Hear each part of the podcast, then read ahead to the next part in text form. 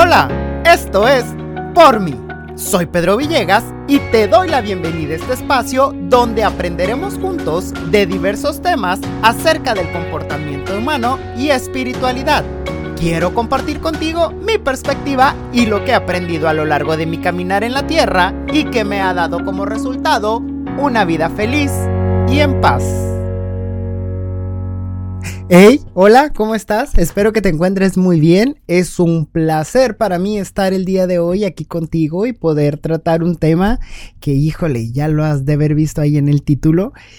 A mí me da unos buenos fregadazos en la cara porque, híjole, es, es uno de los temas por los cuales me enamoré de este libro. En parte este tema a mí me describe es la contraparte de nuestro capítulo anterior que escuchamos o vimos eh, cobardía o, aquellas personas que se colmiseran. Yo, yo me identifico en ambos temperamentos, sin embargo creo que la cobardía eh, respecto a la vanidad, que es el tema que vamos a ver el día de hoy, yo creo que lo puede dividir en un 70-30 o en un 60-40, donde la vanidad, el fariseísmo, la grandiosidad, me predomina sobre la cobardía. Y ahorita vas a ver por qué vamos a empezar a explicar diferentes eh, términos. Y pues vamos al tema, ¿no? ¿Qué es lo que nos trae aquí el día de hoy? ¿Qué es la vanidad del fariseísmo, la grandiosidad? La persona con vanidad busca el éxito en todo lo que hace realmente eh, en algún momento de mi vida no me daba chance de equivocarme. O sea, lo tengo que lograr sí o sí.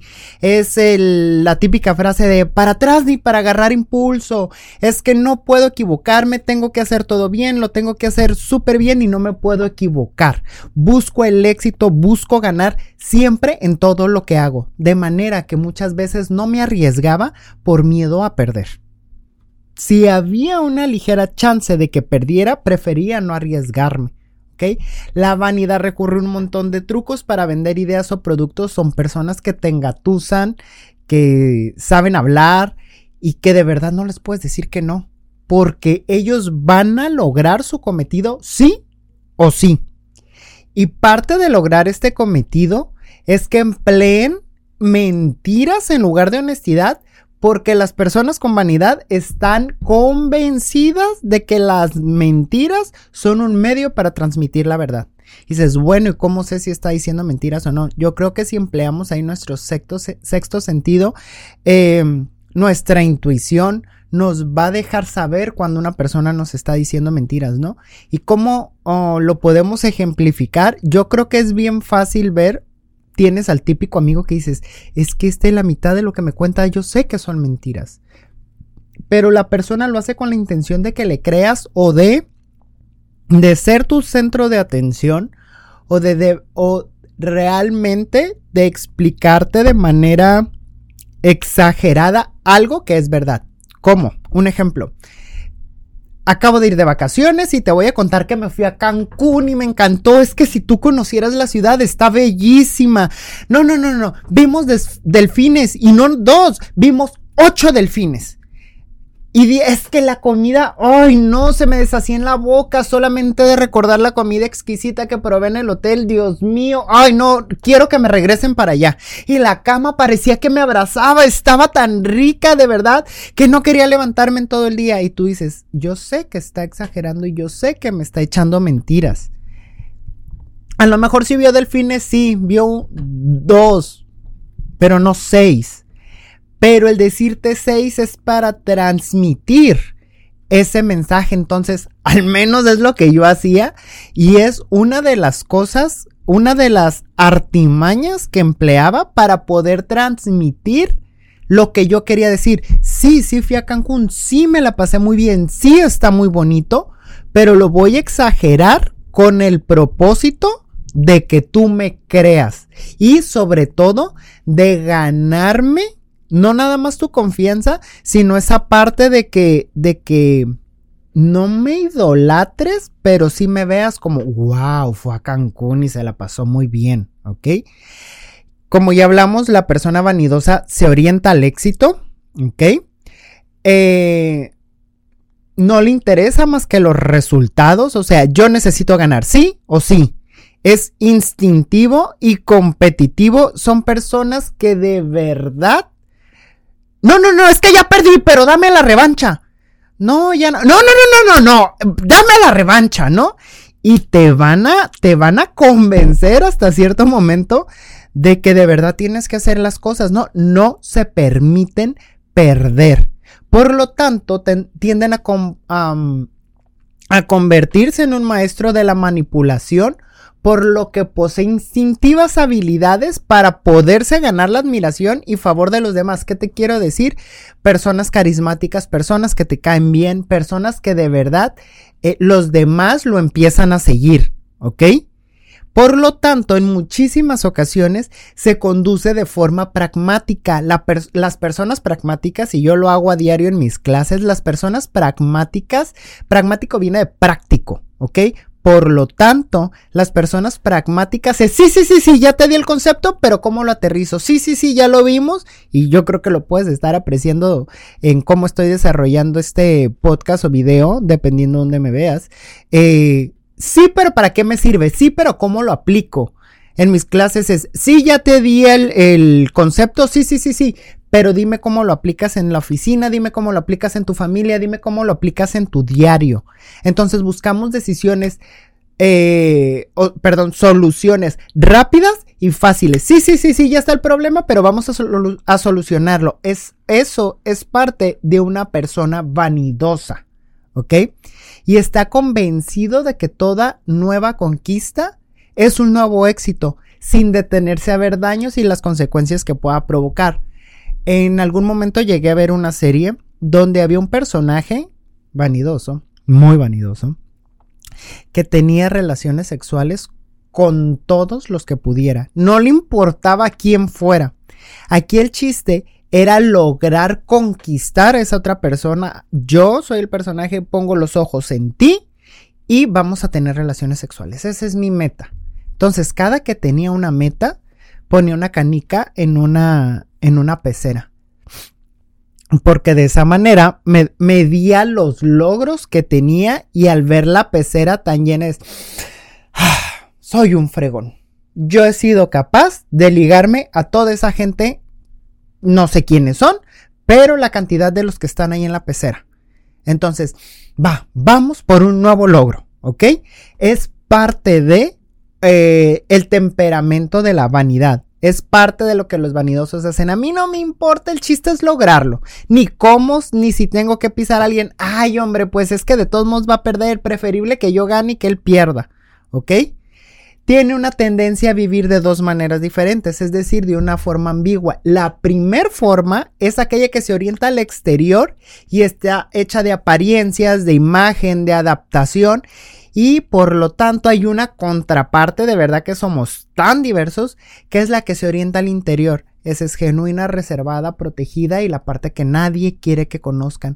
Muchas veces esta parte interior es muy difícil que la mostremos hasta que realmente le tenemos confianza a alguien para podernos mostrar cómo realmente somos porque siempre conquistamos con la parte externa, con la fregona, con la inteligente, con la eh, que sabe hacer todo, eh, con la de la apariencia, ¿ok? La máscara que trae.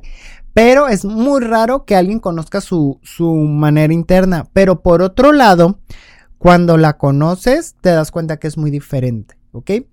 Ejemplo, más bien ejercicio, yo les llamo ejercicios de conciencia, te lo dejo, a mí me sirvió, yo siempre te recomiendo lo que ya hice.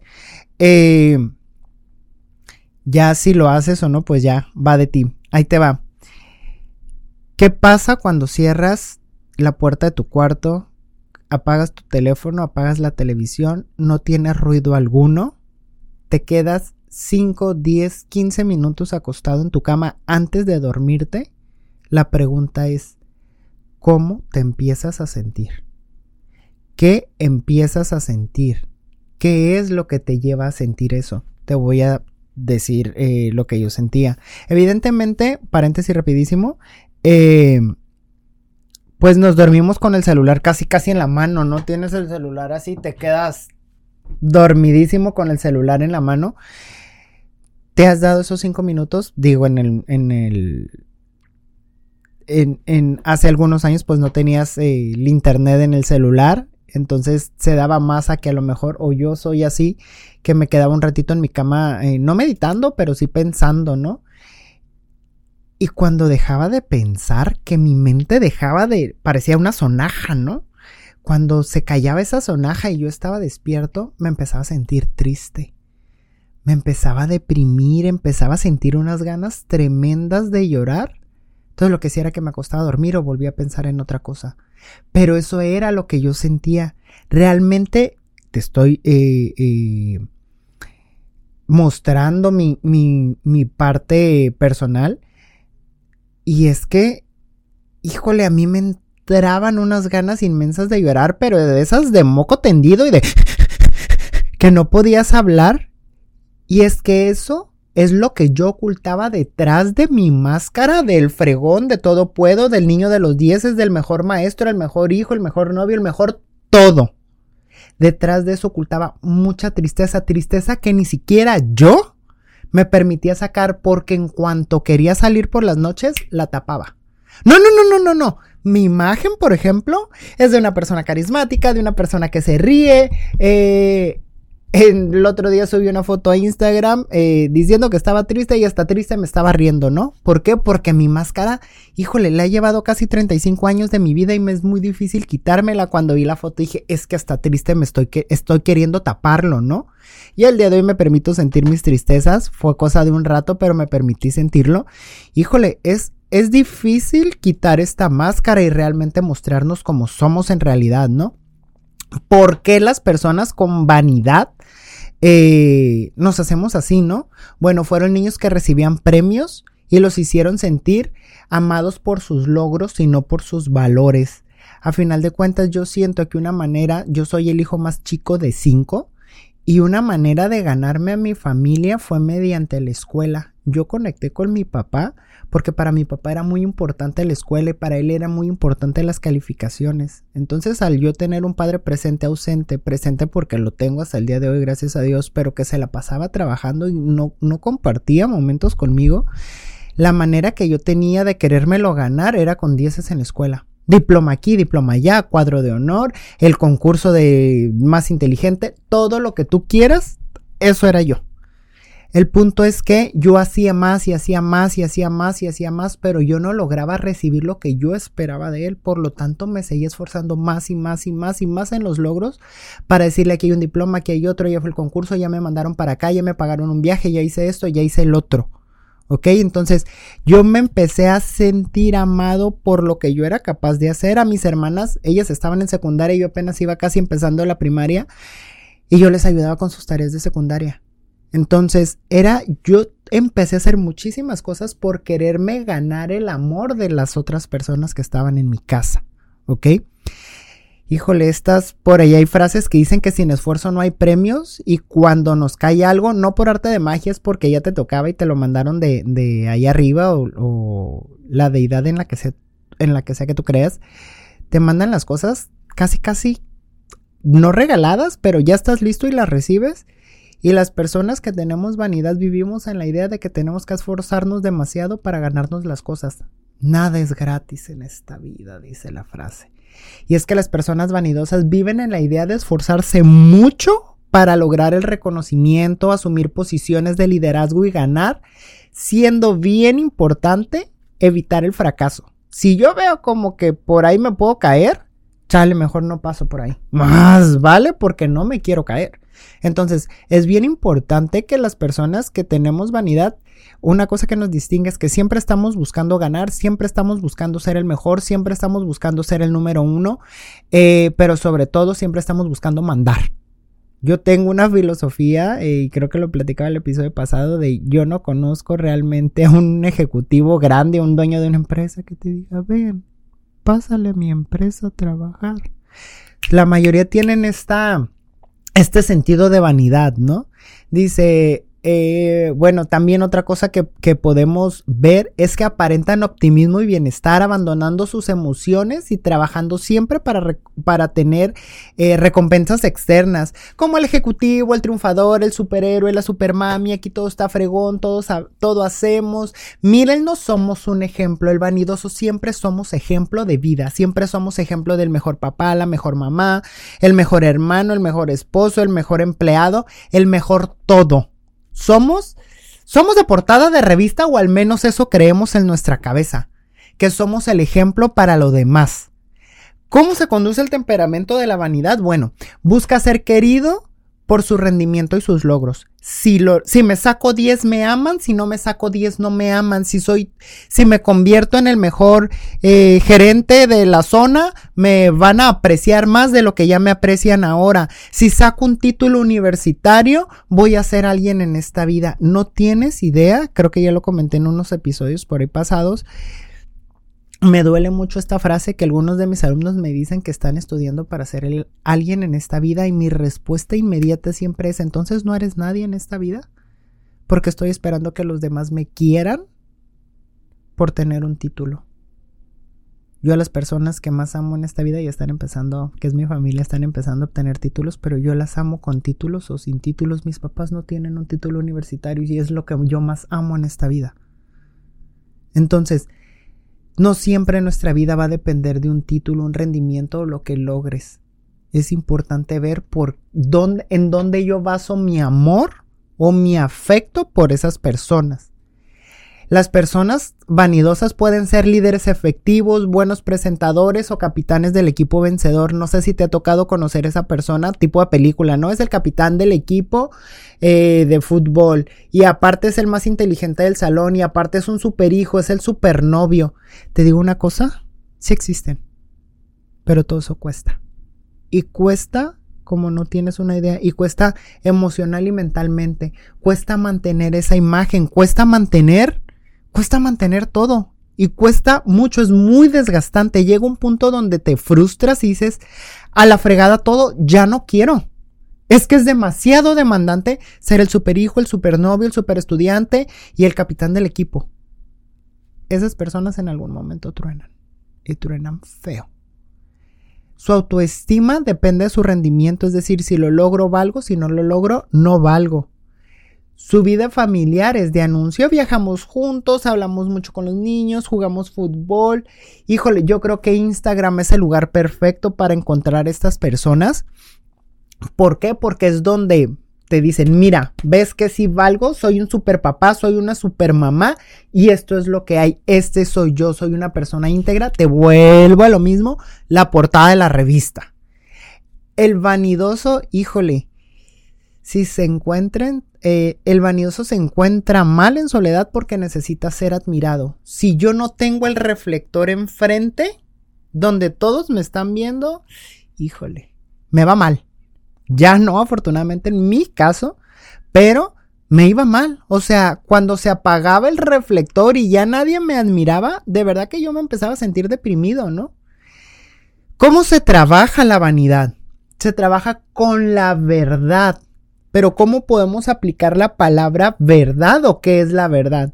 Es ser transparente, mostrarse y conducirse con la verdad sin esconderte detrás de una profesión, del cargo, de la imagen, eh, para manipular o buscar reconocimiento que te agradezcan algo los demás. ¿Qué te quiero dar a entender?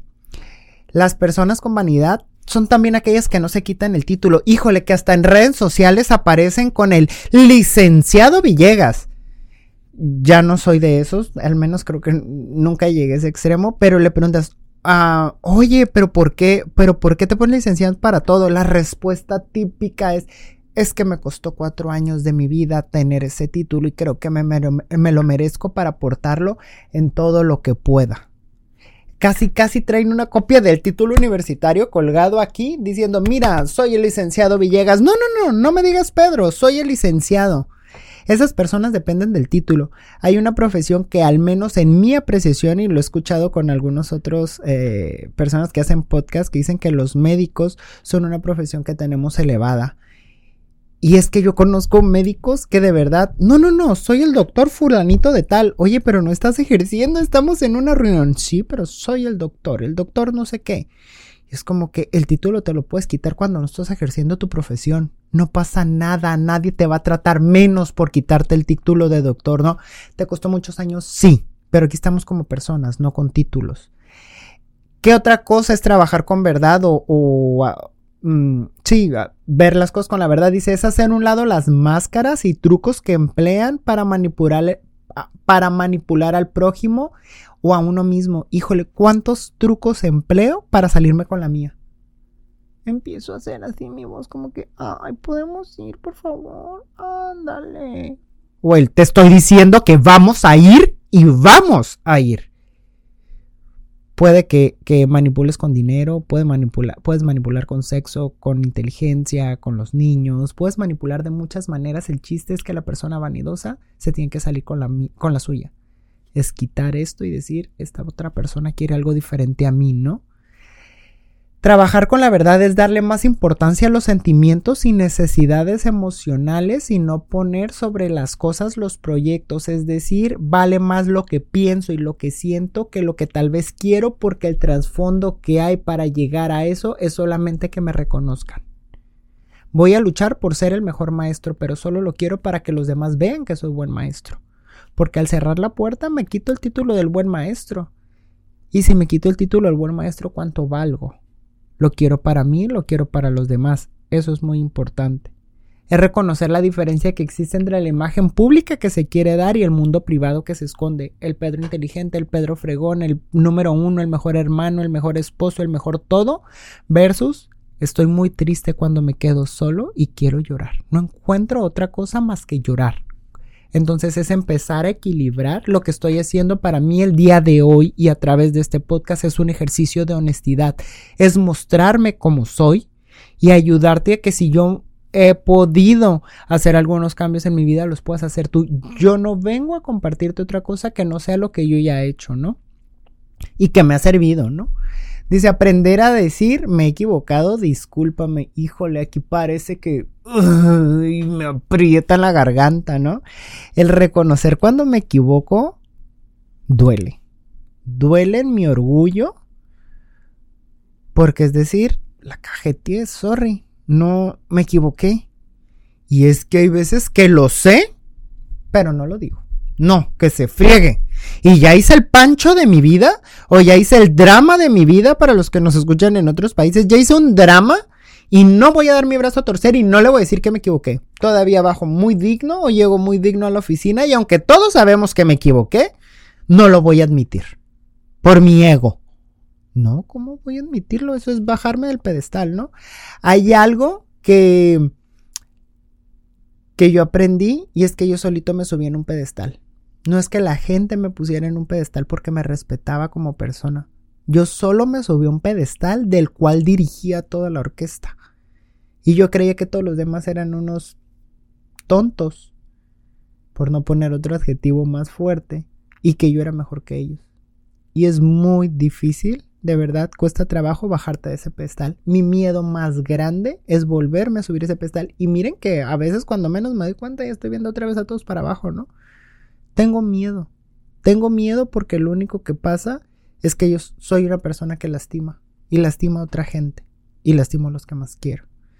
Ya para terminar, quiero compartirte una frase que está dentro del libro de defectos de carácter. Ya sabes que el link lo vas a encontrar en la descripción del video o lo vas a encontrar en la descripción del podcast. Pero es una de las frases que más me gusta de este libro. Escúchala.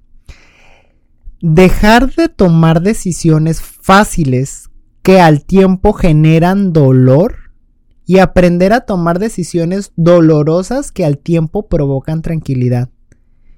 Mi pregunta es, ¿qué cantidad o cuáles decisiones estás tomando en este momento pensando en tu futuro? ¿Y cuáles de ellas las estás tomando simplemente porque quieres resolver algo de manera inmediata. Yo creo que el día de hoy mm, Dios, que es el poder en el que yo creo, puso en mí las palabras correctas para que escuches el día de hoy este mensaje. Y no nada más quites este podcast ahorita que acabe o quites el video ahorita que acabe, sino que realmente te lo lleves y te pongas a reflexionar qué cantidad de personas soy con cobardía y qué cantidad soy con vanidad. ¿A dónde me oriento más? ¿Y qué es lo que tengo que hacer para poder generar un equilibrio, una balanza? Y esto es como un sub y baja, ¿eh? Dentro de mi perfección, yo creía que iba a poder llegar un 50 y 50% y no. La verdad es que esto es como un sub y baja. En algún momento estoy así, cargado a la vanidad, y en otros estoy cargado a la cobardía, a la vanidad, a la cobardía. Pero es parte de mi vida y tú no tienes idea cuánto me ha costado aceptar que no puedo estar tirando flores como Bob Esponja siempre y ser la persona más feliz del mundo porque eso no existe, al menos para mí, o no en este momento, sino que tengo altas, tengo bajas, hay días en los que me siento súper bien, pero también hay días en los que me siento súper mal y de verdad me doy permiso de sentirme triste.